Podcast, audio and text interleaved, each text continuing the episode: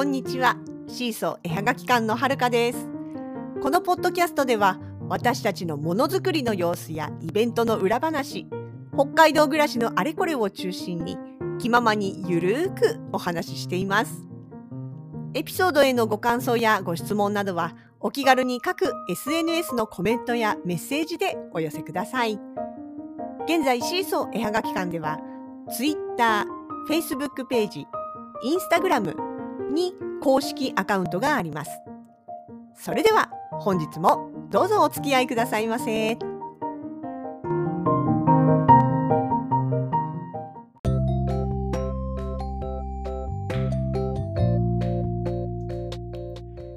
2022年2月の3日節分でした。節分まあ豆まきとかね。ここもうしばらく20世紀に21 世紀だ。21世紀に入ってからは恵方巻きっていうのをまあ何でしょうね。定着したというべきか。だいたいお正月のあれこれが終わったと思ったら節分のね あの恵方巻きの受付が始まったり予約が始まったりとかしてましたけどもね。今年はそううちも一応まあなんか真似事恵方巻きの真似事みたいなことをね毎年やってまして。まあなんていうかなその流儀がどこまで正しいのかもよく分かってないですけれどもまあまあまあ寿司まあお寿司好きですしね。特にお刺身とかも好きですしね。なんかこう家で食べるきっかけというかそれを口実にというかね。まあそんな感じで毎年やってるゆるーくやっております。で今年はねもうちょっと前から決めててあの近所のスーパーにですね実は、えーと、手巻き恵方巻きセットっていうのを売ってるのを見かけたんですよ。まあ、要はあの卵とかあとなんだっけ生チラシ違うな刺身とかね要はあの手巻きじゃないや恵方巻きの巻物になりそうなサイズ5種類ぐらいかんぴょうとかも入ってたのかな正確に覚えてないんですけどでそれをねもうあのお家でご飯海苔の上にご飯乗っけてでそこにある具材のセットを乗せて巻き巻きすれば恵方巻きできますよみたいなねえ作って楽しい食べて楽しい系のセットがあったんですよ。いやこれいいんじゃない？って言って今年これでいこうよって言ってたんです。ただまあいかせ私日中ね月初はだいたい日中に仕事が忙しいのであの終わって買い物に行ける時間ってなるともしかしてないかもねって言ってたんです。まあなんだろう希望する人は多いから多めに作ってるかもしれないけどでももしかしたらまあそんなに前からある試みでもなさそうだからある一定数しかなくって売り切れたら間に合わないかもねって思っててで案の定ちょっとやっぱり普段よりも遅い時間に行くことになりそしてやっぱり思った通り売り切れてました。綺麗さっぱりなかったですね。あのその恵方巻きセットだけではなくってちょうどねそれが置いてあったのはお刺身コーナーなんですけどお刺身コーナー一切何も残ってなかったです。あそこまで綺麗になくなるのもなかなか珍しいですけどね。まあでもさなんか一瞬そういうつもりでねあのいたのに買えなくなるとそれはそれでこうちょっと残念な感じで。じゃあどうしようかってね。そうでも思い出したんですよ。昔ねそれこそ多分恵方巻きっていうのがなんかブームまあ言い方はおかしいけどブームになり始めた頃おそらく2000年とか2001年2年ぐらいの話だったと思うんですけどもあのなんかそういうのやってるらしいから自分もやってみようと思ってでもそんな巻物とか普段家で作らないからね。でそれでなんだろうその頃は確かコンビニにしてもスーパーにしても完全予約制っていうのかな。あの予約数しか作らないみたいな感じだったと思うんですよね。まあなんだろう。うん、でそしたらその後ぐらいからですねあのもう普通にお惣菜コーナーっていうかあのスーパーだったらお惣菜コーナーとかあのコンビニにはコンビニは100%予約だったかな。まあでも割とどこ行っても買えるようにはなったんですけどね。最初の頃はやっぱり限定数だった関係もあって当日思いついて買いたいなと思って行ってもどこにもなかったっていうね。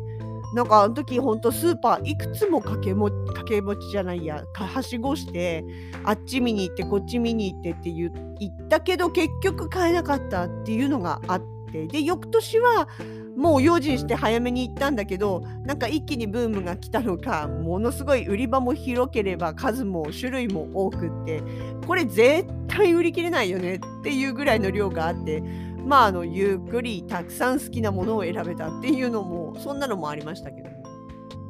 まあもうねでもそれから20年ぐらい経ってんのかなんかもうブームっていうよりかは定着した感はありますよね。そうなでまあ私たちもなんとなく囲碁で別にその強い信念があってとかっていうよりかはまあなんとなく年中行事の一つみたいな感じでね、まあ、豆まきと並行して続けてきたわけなんですね。なんかでもさそう年中行事ってねその恵方巻きに限らずまあなんとなくなんていうのかなそのうんとななんだろう載せられてるっていうの？ブームがそうブームなんですよ。その伝統行事っていうよりかはブームに載せられてるとかなんかそういう感じのものも結構あるじゃないですか。バレンタインなんかもそうですけどね。言うてクリスマスだって別にそんな経験なクリスチャンじゃないんだから本当だったらどうなのっていうとこだけどって言いながらまあまあでもせっかくだしやるかみたいな形でやってるものって多分いろいろあると思うんですよね。でねふと考えて本当に必要かなって思う時もその要はね伝統とかあの昔からのしきたりってっていうのをなぞってるわけじゃなくってなんとなくでやってると本当になんか別に意味あんのかなみたいなことをたまにふっと思ったりはしますけどもでもねここ12年でさコロナでさいろんな行事中止になったじゃないですか。それこそね重要だと思われる卒業式とか入学式とかさそういう節目にあたるものまでやっぱ中止になったりとか参加できなかったりとかっていろいろあってとかね。あとはまあ北海道で言ったら雪まつりだとかね。そういう季節を感じるイベントごとみたいなものが次々なくなっている状況の中にいるといや本当2020年の時なんかなんていうのかな。そういう要は行事がないことによって自分の中の季節の区切りがうまいことつかなくて気がついたら時が過ぎてる。でもなんかこういろいろやり残した気がするっていうかね。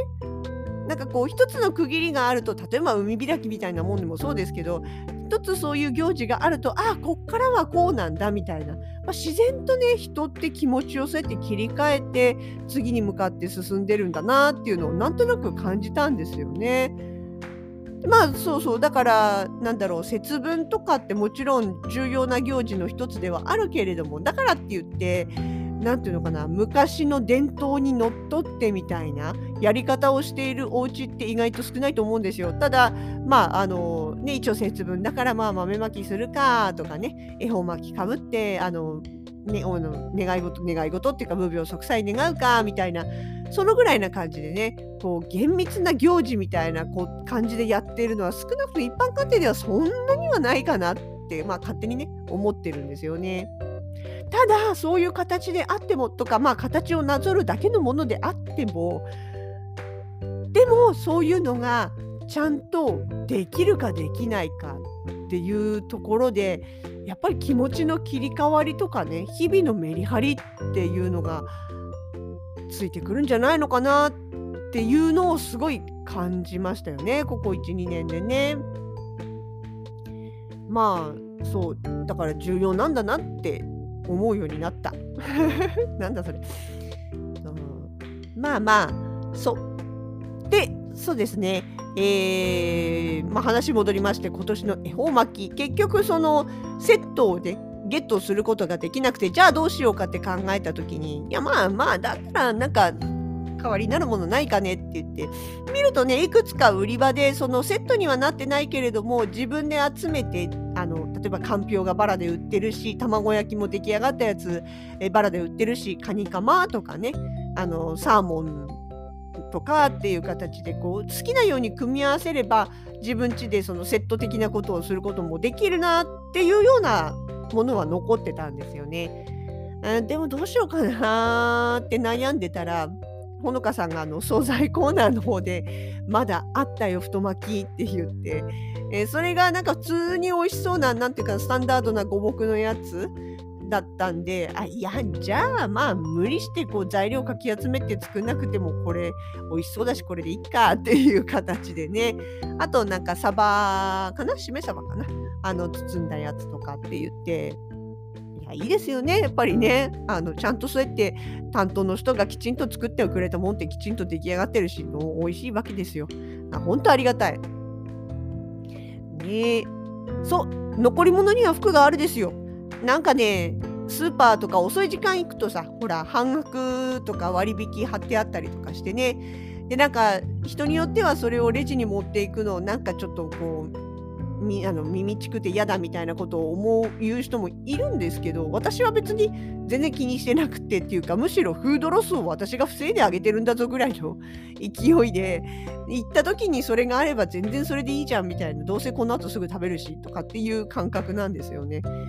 もちろん欲しいものなければ無理には買わないけど行ってみて欲しいものがしかも値引きシールついてたらいやそれはじゃあちょっとさもう普段だったら1個しか買わないけど2個買ってさきっちり私たちが胃に収めればこれはロスにならないんでしょ？ってここに置いといたらあと23時間後にはゴミ箱に入っちゃうんだよ。もったいないと思わないかい？だったら私の胃袋においでみたいな。そんな感覚であの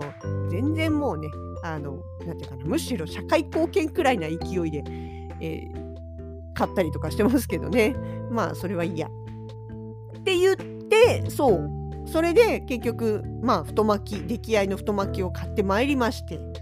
えそれを恵方巻きとして今年食べました。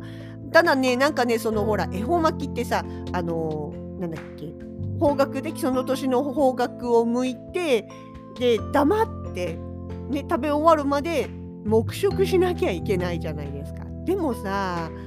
そういう太巻きとかってさまあ一気に食べるの辛いのもあるけどそれより何よりさなんかこう味わって食べたいじゃない。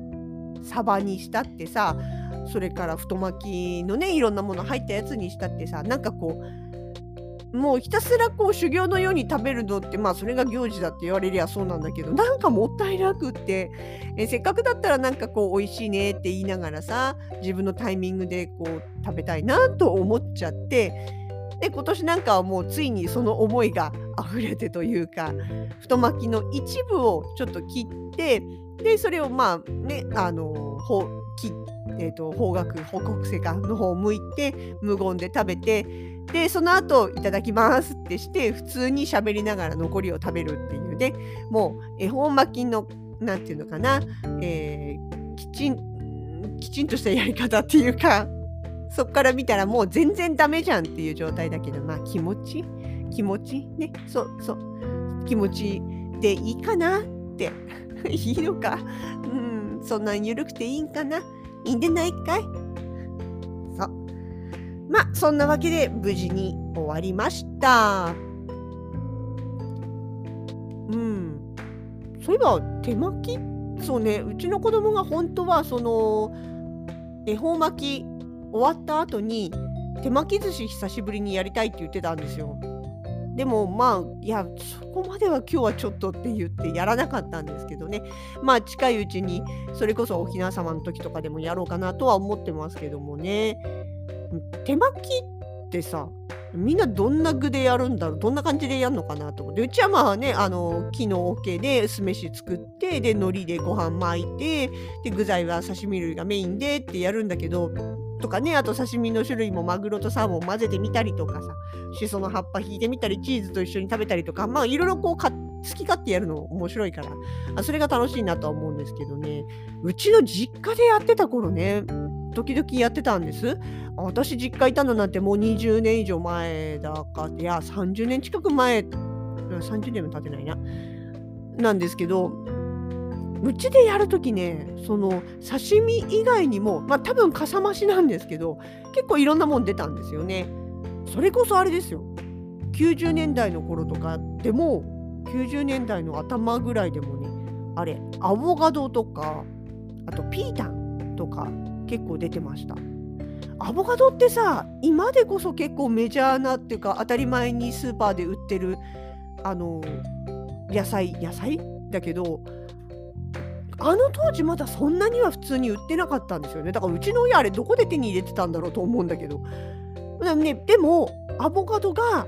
醤油とわさびが合うっていうのを覚えたのはうちの実家の手巻き寿司でした。どこでそういうことを覚え、ね、情報仕入れてたんだろうね。でピータンはさそれこそ本当にスーパーじゃ売ってないからさあれですよアヒルの卵しかもちょっと腐らせたやつ？だから白身の部分がなんていうのか黒い透明透明な黒っていうかなになってるやつで結構臭いっちゃ臭いんですよね。腐ってるからね。納豆とは違う臭さだけど。あれもでも私はすごい好きでうんとね家の手巻き寿司には欠かせないアイテムでした。いやって言っても今自分でやる時にはさすがに、売ってんの見たことないしねだからまあやってないんですけどねたまになんかちょっと食べたいなと思ったりもしますね。あとなんだろうねチーズとか？チーズ美味しいですよね。そう皆さんのところで手巻きやるときってどんな具材刺身とか以外にどんな具材出ますかねたまに他の人んちの情報なんか聞いてちょっと家で真似してみたら面白いのかななんて思ったりもしております。まあ、えっとね、そう、今年はまあ刺身の在庫もなかったからひまわり、ひまな祭りでリベンジっていうことで、か、もしくはまあちらし寿司ケーキとかね、久しぶりにやろうかな、ひな祭りともちょっと考えてたりとかね。まあ、あともうあれですよ。旧正月から始まる今年1年。無病息災、家内安全で商売繁盛になりますようにと願いを込めて、恵方巻きを食べました。いただきました。ん？そんなにたくさん願い事って欲張りすぎかな？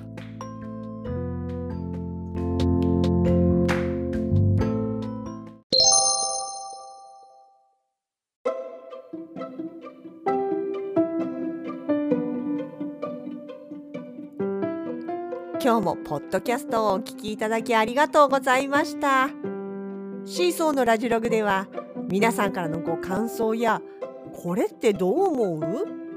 こんな話を聞いてみたい。などをお待ちしております。各 SNS へのコメントメールダイレクトメッセージなどでお気軽に声かけてくださいね。それではまた次回に。お相手はシーソー絵はがき館のはるかでした。